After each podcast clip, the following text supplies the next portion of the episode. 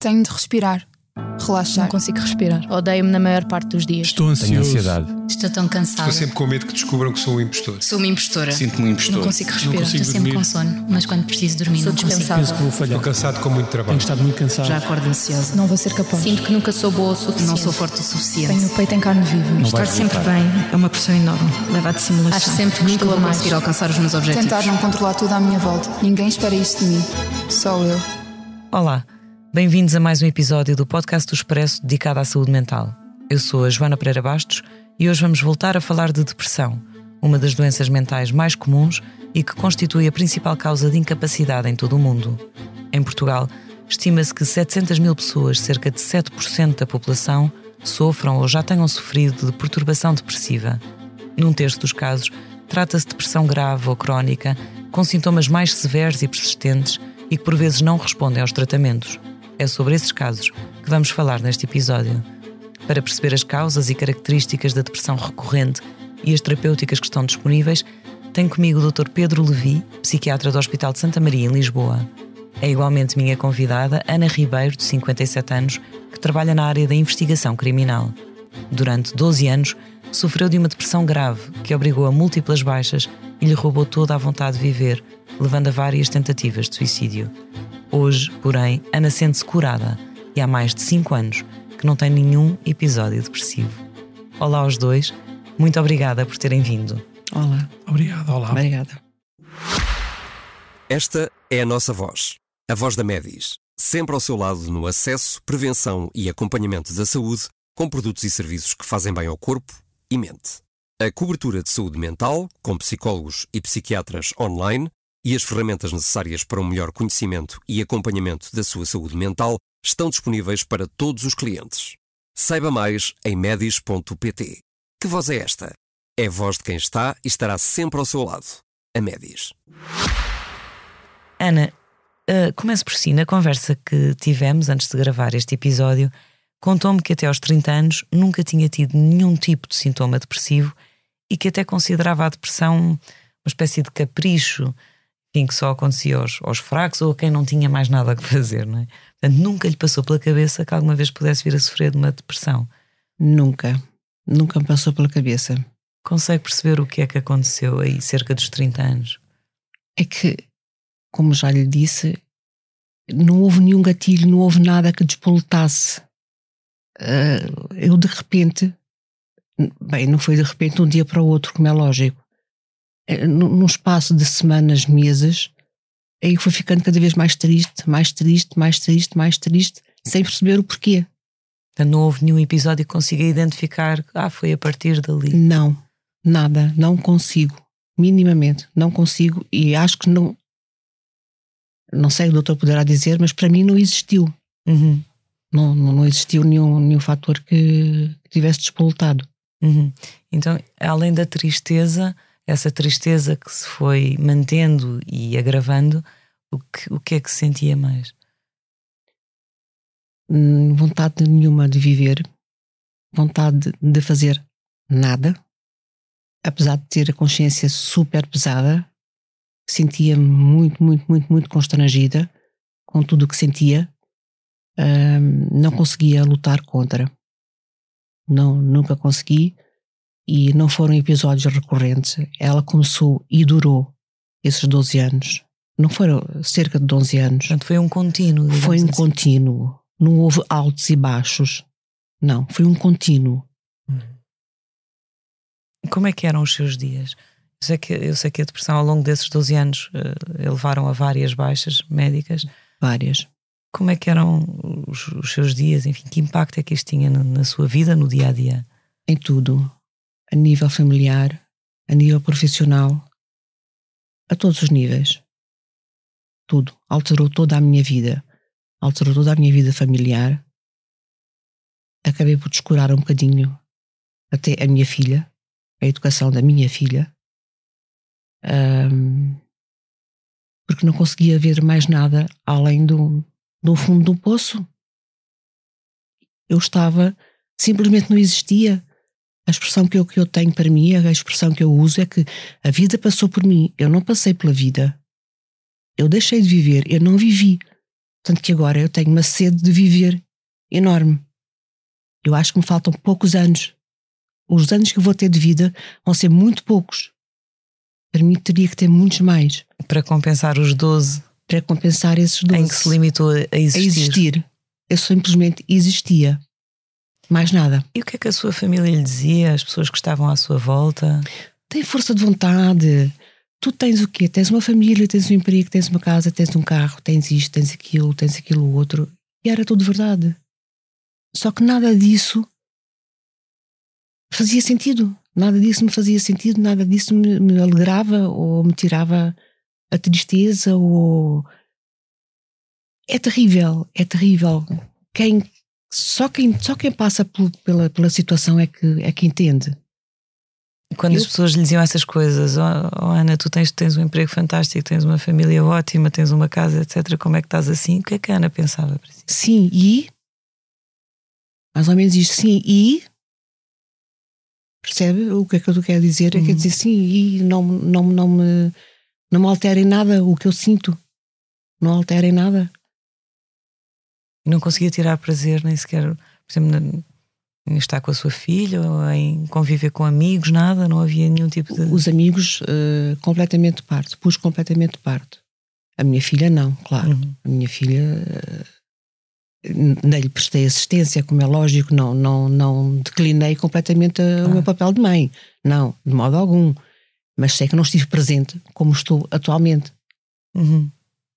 E em relação aos amigos ou à vida social, como dizia, houve um corte da sua parte, ou seja, não Era sentia energia para estar com outros. Não. Eles convidavam-me, vamos aqui, vamos ali, Pá, temos uma festa, temos um aniversário, vamos, vamos eh, sair, vamos isto. E eu sempre dizia: tá bem, eu vou, eu vou, desta vez eu vou. Chegava ao dia, não ia, não conseguia sair de casa e não ia. Mas esse não conseguir sair de casa era. Era, era, era o que? Era uma desesperança, uma. Era a questão da tristeza, era uma falta de energia, era. Falta de energia e falta de vontade de interagir com as pessoas. E no seu trabalho? Sentia-se como- vazia. Diga, diga. Completamente vazia. Eu acho que é um aspecto importante salientar eh, que as características que a senhora refere são verdadeiramente o núcleo da depressão, quer dizer, é o vazio afetivo. Eu acho que quem não teve uma depressão ou quem não, enfim, não se dedica a esta área tem um bocadinho de dificuldade em. Um bocadinho não, tem muita dificuldade em perceber o vazio, a- a ausência de capacidade emocional uh, de, de sentir prazer, vontade, iniciativa, gosto, motivação, são coisas que nós, nós quando estamos bem, consideramos como elementares, como dados Como adquiridos, adquiridos. mas não são. Eles estão baseados na nossa, eh, no nosso funcionamento normal. E isso pode, como tudo que é nosso funcionamento eh, psíquico ou- físico, pode também alterar-se, pode perder-se. Só que eu acho que as pessoas quando estão bem nem percebem que isto é um dado adquirido, pensam que é um dado adquirido e não, não entendem facilmente que é uma, algo que é uma característica que se pode perder. Como se podem perder outras características, mas esta está tão enraizada dentro de nós. De facto, as, as crianças, os bebés desde pequeninos, não é? Que se riem, choram, enfim, têm motivações, dirigem-se para aqui, para ali. Provavelmente o que a senhora está a referir é não só este vazio, completo ausência de sentimentos perante as coisas, a falta de iniciativa, de nenhuma vontade, é difícil para nós pensarmos o que é não ter vontade, mas isso existe, é possível. De tal maneira que existem até modelos de, com certas substâncias, dar às pessoas e elas ficam transitoriamente deprimidas. É é uma experiência que, obviamente, não é boa para ninguém, mas quem a teve percebe minimamente o que é que é ficar deprimido. Aquilo que a senhora nos contou, eu acho que é muito claro que é uma depressão muito grave, eh, que foi muito duradoura, mas que é exatamente o núcleo. Eu estava a ver as suas perguntas, era na tentativa de perceber o que é que se passava. Agora, eu acho que é mesmo isto que a senhora contou. Imagino que é de repente deixar de sentir as coisas, deixar de sentir o gosto, interesse, vontade, motivação e mais do que isso, provavelmente também tudo se passava muito lento no seu cérebro, não é? Muito lentificado. uh, o pensamento, a capacidade de memória, Memória. concentração, uh, recordar, uh, fixar e evocar o que se fixou, também se calhar os movimentos, o andar, o Sim. mexer-se, etc. Eventualmente também uh, alterações no seu apetite, imagino. Sim. E como é que era a questão, por exemplo, das noites? O sono, que é também uma. Dormia. Muitas vezes. Isso conseguia dormir. Dormia. Aliás, eu dormia de dia, dormia de noite. É outro fator, é outros elementos. Há pessoas que têm Ou seja, tinha dificuldade quase era em sair da cama, em ter energia vital, digamos Exatamente. assim. Eu vivia da cama para o sofá. E vou-lhe dizer isto que, que, que, que me enoja completamente. Eu às vezes descurava a minha higiene. Podia passar dois dias sem tomar banho, coisa que para mim é inconcebível. É inconcebível. E eu tinha essa capacidade. Ana, ao longo desses, desses 12 anos, a Ana tomou, esteve a tomar medicação bastante forte, nunca sentiu nenhum tipo de, de melhoras. Nenhuma. Nenhuma. Consultei N colegas seus, N. O que eles faziam era trocar. Ah, então lhe troque este por aquele. Um medicamento, troca, troca este por aquele, trocamos este por este, agora toma este e toma outro. Eu ia, ia, ia, porque não sentia melhoras, ia tentando, só que nunca ninguém.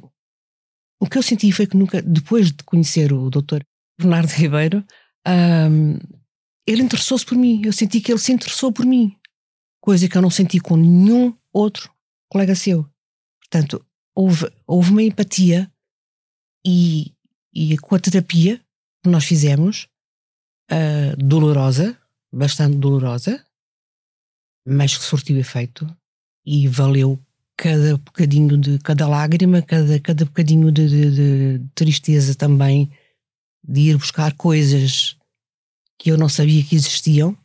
Nesse processo de psicoterapia, ah, o que é que depois, enfim, que, que peças do puzzle é que conseguiu compor para perceber o que é que, o que, é que poderia ter estado na origem disso? a nível familiar, quando era criança. A nível familiar. Como é que foi a sua infância? Não foi propriamente feliz. Não foi propriamente feliz por causa do meu pai. Volto a referir nada a nível sexual, não. Mas hum, ele batia-me algumas vezes. A Ana dizia-me ah, também numa conversa prévia a esta gravação que sentia que nada do que fizesse era suficientemente bom en- Exatamente. enquanto crescia. Exatamente. Eu tinha que ser perfeita. Eu tinha que ser. Não podia fugir a nenhuma regra que ele impunha, que ele achava. Como lhe disse, se eu tirava um 19 ou tirava um 20, eu não fazia mais nada do que a minha obrigação. Era o que o seu pai lhe dizia. Exatamente. E realmente até era. Quer dizer, ok, tu estás a estudar, estuda. É o teu trabalho, ok. Mas um agrado, um miminho, Um elogio. um elogio, Uhum. Um estímulo, um um estímulo. reforço. um Exatamente. E isso a Ana nunca, nunca sentiu da, Não. da parte do seu pai. Não. Uhum.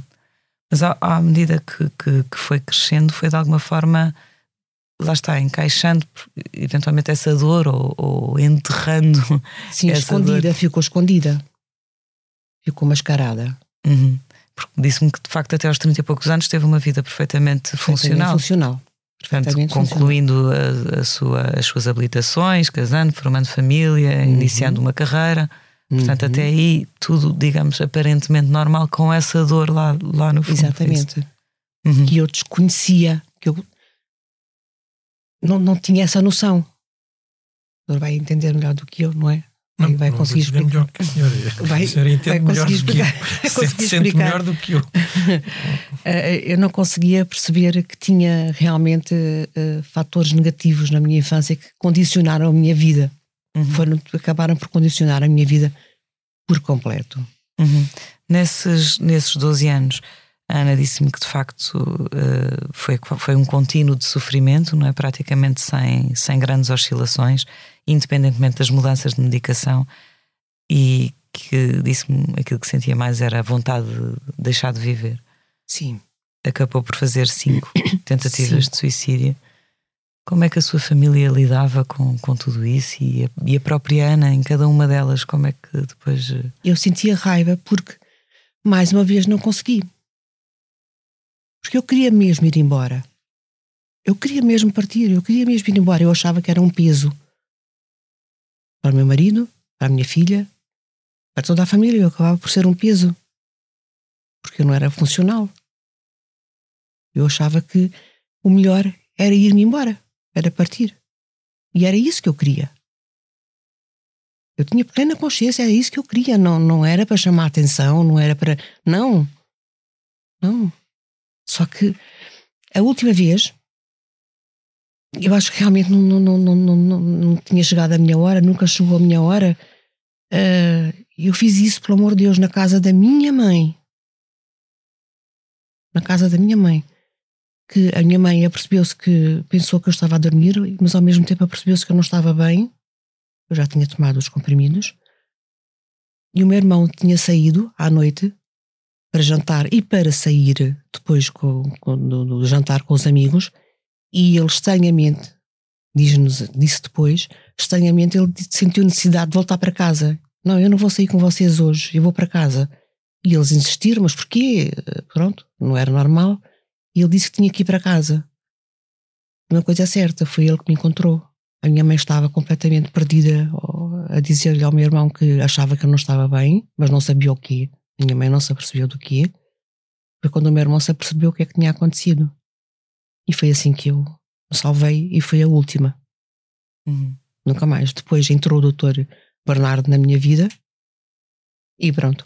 Uhum. Já e lá... voltei a viver. Já lá vamos a, a essa parte. Um, doutor Pedro Levi, o que é que caracteriza, já nos, já nos disse o que é caracterizar a depressão, não é?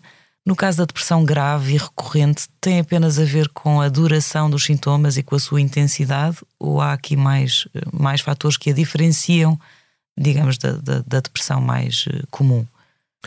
Não, esses são os aspectos fundamentais, não é? A duração e a persistência de sintomas eh, e a ausência de resposta aos tratamentos. Aqui a senhora manifestou claramente que a medicação por si só não foi suficiente, portanto, foi em associação com um acompanhamento psicoterapêutico muito bem estruturado e com uma relação empática muito que ocorreu muito bem e que ajudou a sair e que impediu que houvesse eh, novos, eh, novas tentativas de suicídio, que são muito frequentes nas depressões eh, resistentes à terapêutica. Mas estes, estes dois elementos são o principal: a ausência de resposta durante muito tempo, estando a fazer medicação e a persistência dos sintomas graves, portanto, é das situações mais graves em relação a tentativas de suicídio ou suicídio, cerca de, sei lá, um terço aproximadamente podem fazer, fazem tentativas de suicídio. Portanto, é uma situação muito grave. Uh, nem todas as depressões têm, digamos, a gravidade com que a senhora nos uh, uh, relatou, mas é uma das situações mais graves, de facto, que eu tenho ouvido. Mas acho que o acompanhamento foi indispensável para melhorar. Agora, a sua incapacidade para trabalhar, para fazer a sua, as suas atividades diárias, até como mãe.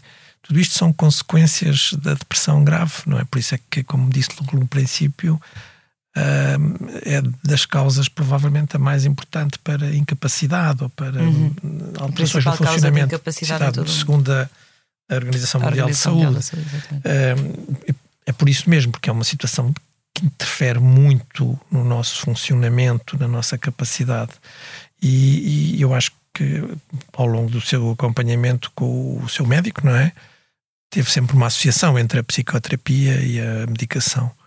Hoje em dia temos mais medicações ou mais estratégias terapêuticas, mas uma boa relação terapêutica e um bom uh, e uma medicação estruturada com a psicoterapia continuam a ser fundamentais. Não, não, não se deve pôr isso de parte. Prescindir nunca, de não, não, não, fatores, não, não, não, A associação das a associação de vários tipos de, de, de, estratégias terapêuticas, neste caso a medicação e a psicoterapia, eh, continuam a ser fundamentais na, na evolução e na melhoria dos, dos, doentes em quase todas as áreas. É, é, sempre esta, o melhor resultado é sempre esta associação.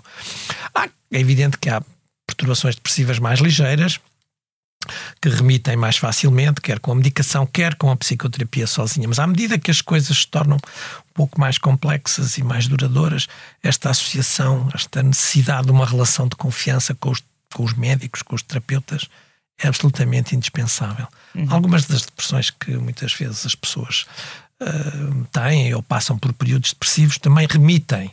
E, e o facto de remitirem não, não quer dizer que depois possam, não possam voltar a ter, podem voltar a ter. Então, é, As mesmas depressões graves, apesar de tudo, que há uns anos achava-se que as depressões graves tinham uma grande, uma grande tendência à recaída.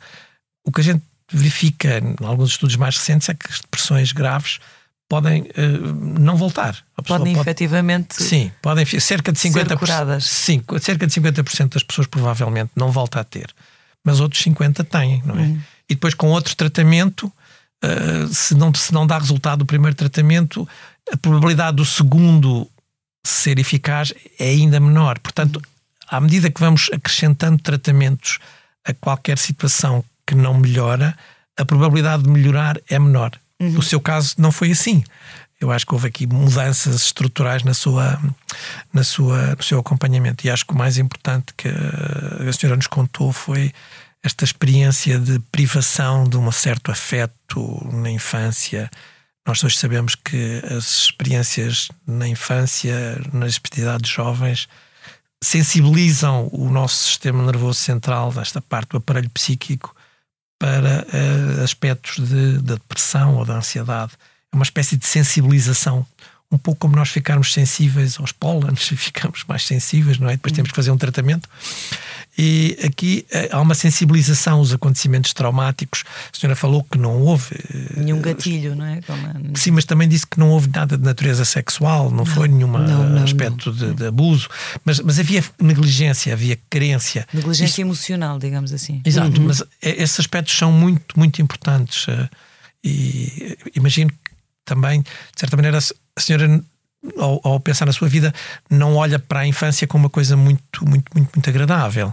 E eu acho que esse, esse, essa memória positiva eh, reflete a estruturação da nossa personalidade, dos nossos afetos, e é de facto muito importante para as pessoas uhum. Eh, terem uma vida saudável. Ou seja, quem tem uma vida infantil, uma infância com privações, com maus tratos, com abusos, podemos é pôr aqui um, gradiente de dificuldades, não é? Tem mais vulnerabilidade, sabemos hoje tem mais vulnerabilidade, tem hum. mais tendência para ter depressões uh, graves. E, e do ponto de vista de, de, de, outro tipo de fatores, nomeadamente genéticos e biológicos, o que é que se sabe sobre isso? Nomeadamente no caso da depressão grave, que eu não sei depois se, se haverá diferenças relativamente a, a episódios depressivos mais comuns.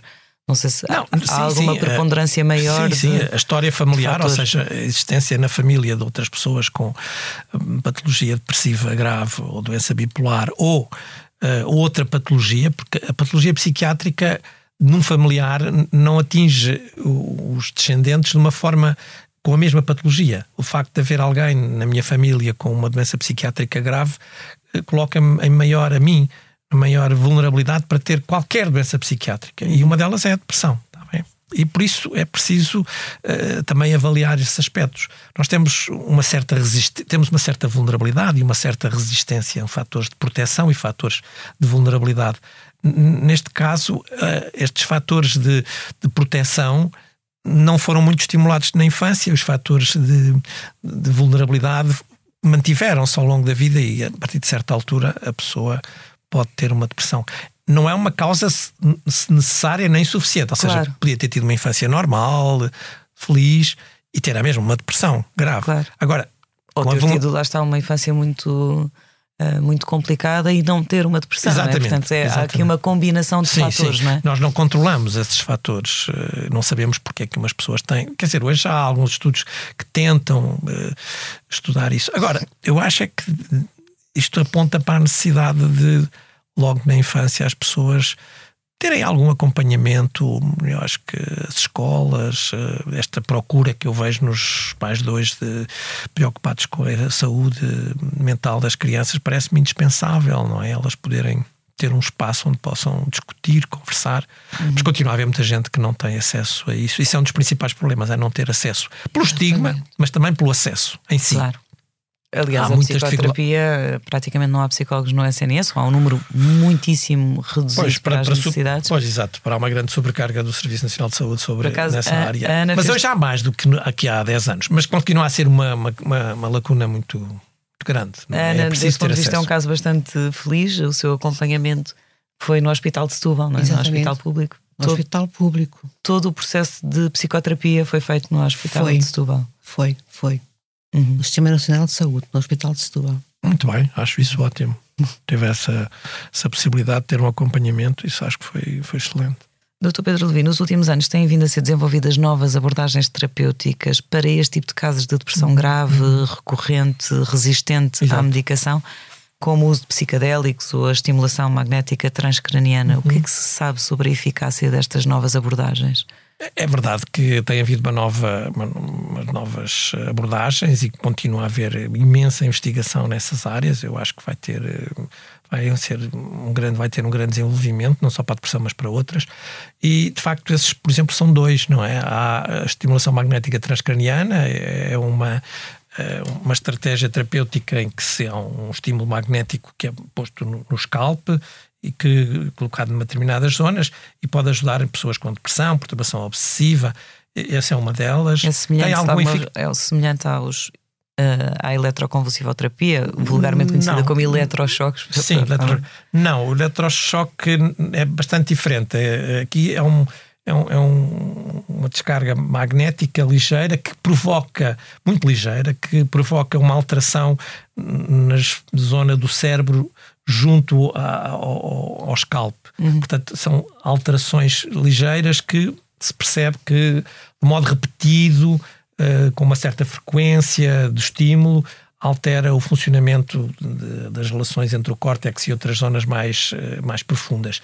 E enquanto que o eletrochoque, não, é uma descarga elétrica muito breve que provoca uma convulsão e é essa convulsão que melhora hum, o estado psíquico das pessoas, nas- especialmente nas fases agudas, que- é quando ela é mais utilizada. Enquanto que a estimulação magnética pode-se fazer numa fase aguda, mas eh, não é uma coisa tão eficaz como a estimulação, como a, hum, a eletroconvulsivoterapia, como nós a chamamos, que é feita hoje em dia com anestesia, portanto não há aquela convulsão, nem aquela Sim, aquelas imagens que as pessoas têm na Sim, cabeça dos não, filmes. Isso não existe porque as pessoas têm, estão, estão anestesiadas e estão ah, curarizadas, ou seja, não têm aquelas convulsões porque estão, ah, digamos, sob efeito anestésico e isso não, não, não, não ocorre. A estimulação magnética não é feita com a pessoa desperta. ah, Eu que há muitos anos fiz algum, algum treino de formação nessa área, que, que não, não, não, não tem nenhum custo físico, mas é menos eficaz. Mas tem sido utilizado cada vez mais, com mais frequência, com mais com modelos de intervenção e estratégias de intervenção mais específicas, tem sido cada vez mais utilizado nas, nas depressões resistentes, ou outra- outras pessoas, mesmo em depressões não resistentes, mas que escolhem essa estratégia. Mas tem, tido em desenvol- tem estado em desenvolvimento. Depois há ainda a estimulação cerebral profunda, que é a colocação de elétrodos, esse assim é invasivo, tem que se colocar os elétrodos dentro do cérebro e que em determinadas zonas e que também também tem tido alguma eficácia para algumas situações. Mas estas é, repara, um tratamento psiquiátrico invasivo é uma coisa no limite, é sempre a última estratégia. É um pouco como se faz no Parkinson, aliás, foi como se foi aí que se começou a fazer, no Parkinson e noutras. Também há a estimulação uh, do vago, que pode ser com um, algo invasiva, com um aparelho que se põe no, no, no tórax e que depois uh, atinge, o nervo, atinge o nervo vago, mas não tem tanta, tanta divulgação aqui, em Portugal pelo menos.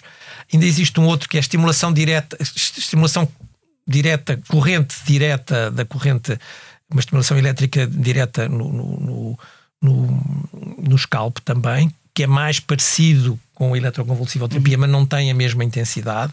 E há também Todas a questão estas... das, dos psicadélicos que agora também vou, tem também sido... Vou, também vou falar.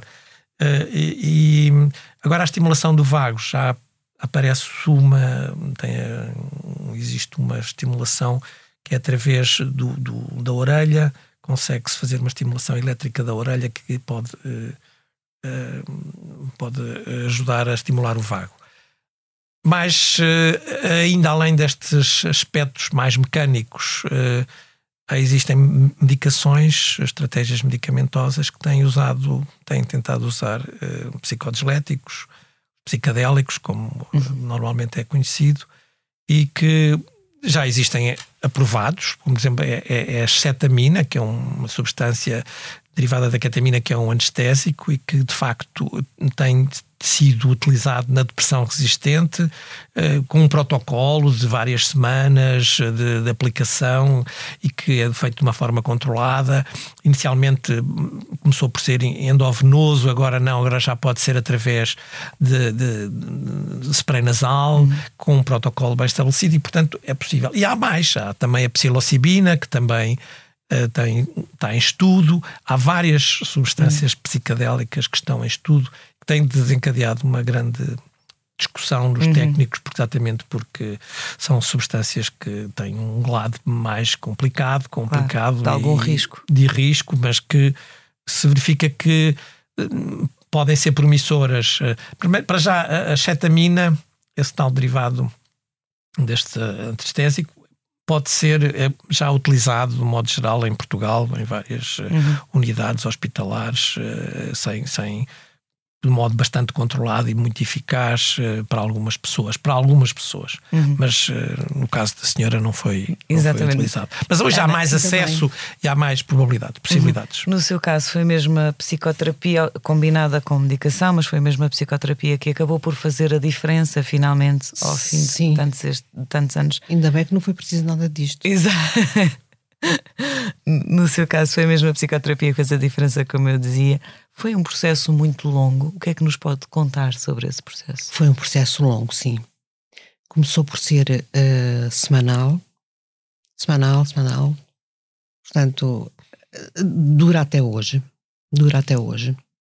Uh, Portanto, nos últimos cinco anos, ou seja, não tem nenhum episódio depressivo há cinco anos, mas mantém o acompanhamento sim, psicoterapêutico. Agora, três em três meses já. Ok. Uhum.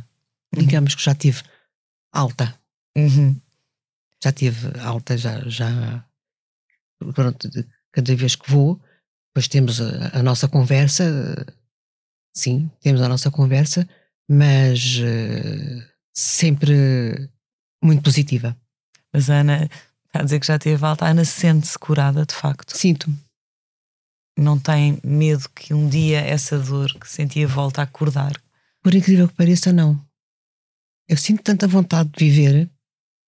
Espero, pelo amor de Deus. Eu tenho quase a certeza que isso nunca mais vai voltar.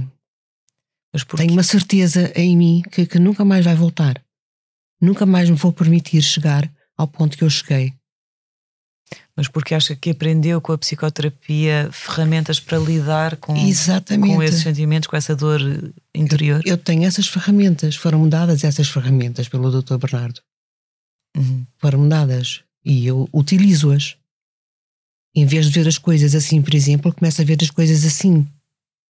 Mais, mais, mais abertas, mais amplas. Para quem nos está, está a ouvir, Exatamente, é o que eu dizer agora, uhum. não, não nos estão a ver. Uh, começo a ver as coisas mais amplas. Há outras opções que eu posso ver e posso desmistificar. Portanto, aprendeu outra forma de olhar a vida, é isso? Exatamente. Ou seja, quando quando ou se começar a sentir novamente alguma tristeza a apoderar-se de si, consegue gerir emo essas emoções de outra forma. Exatamente. Exatamente. Tive a morte da minha mãe faz agora um ano. Uh, Fui-me um bocadinho abaixo, fiquei bastante triste, mas uh, lá está, com o Dr. Bernardo, portanto, eu senti necessidade de, de o procurar.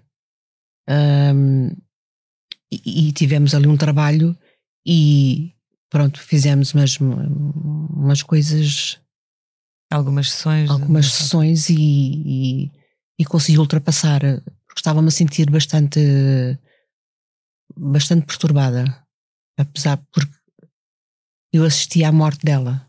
Uh, estivemos presentes. Eu e os meus irmãos estivemos presentes. Tivemos esse. Para mim foi um privilégio, né? ao, ao mesmo tempo foi um privilégio de ela poder partir connosco. Mas. Mas abalou-a profundamente. Abalou, abalou.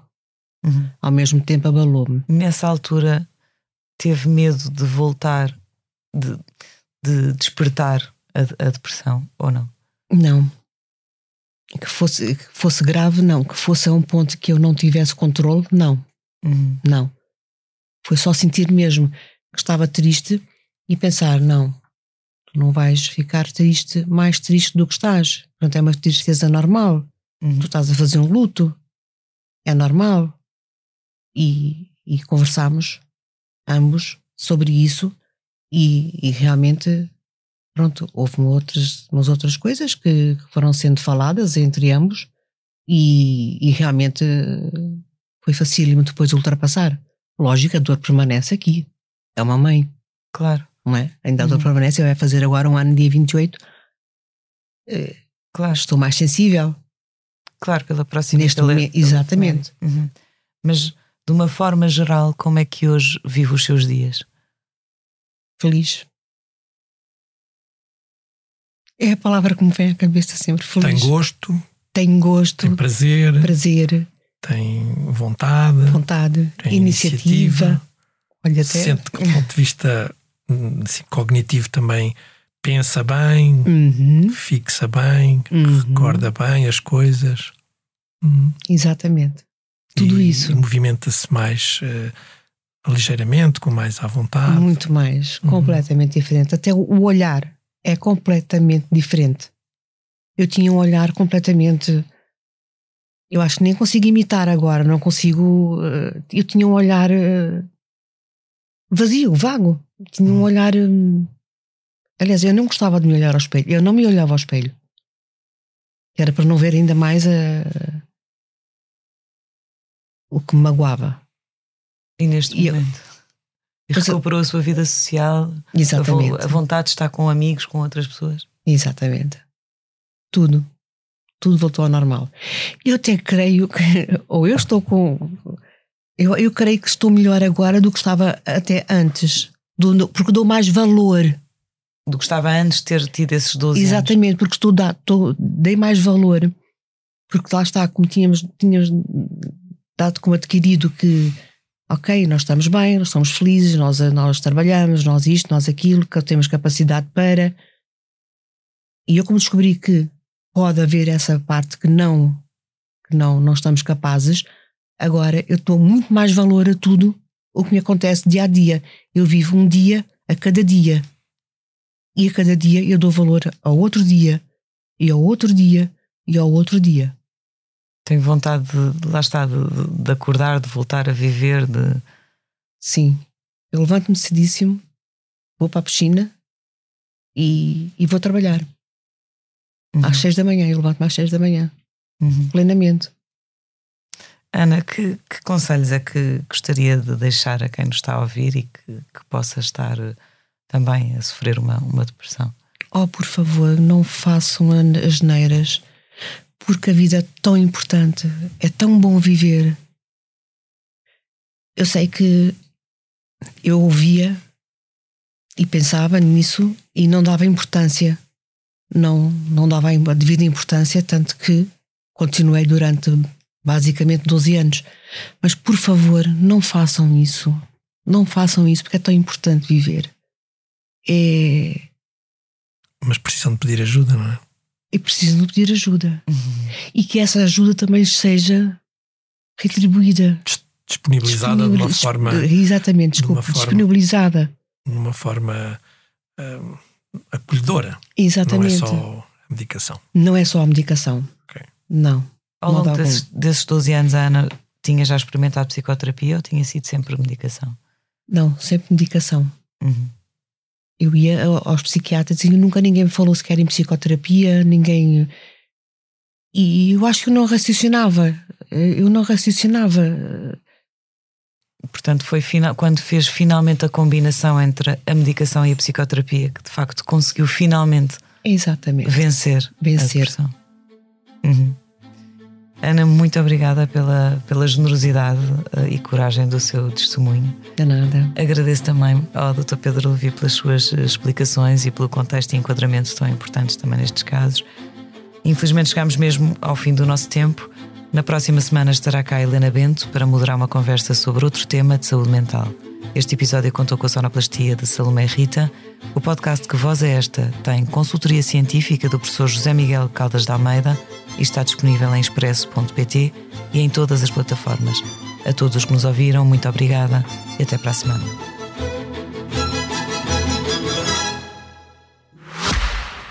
Esta é a nossa voz, a voz da Medis, sempre ao seu lado no acesso, prevenção e acompanhamento da saúde, com produtos e serviços que fazem bem ao corpo e mente.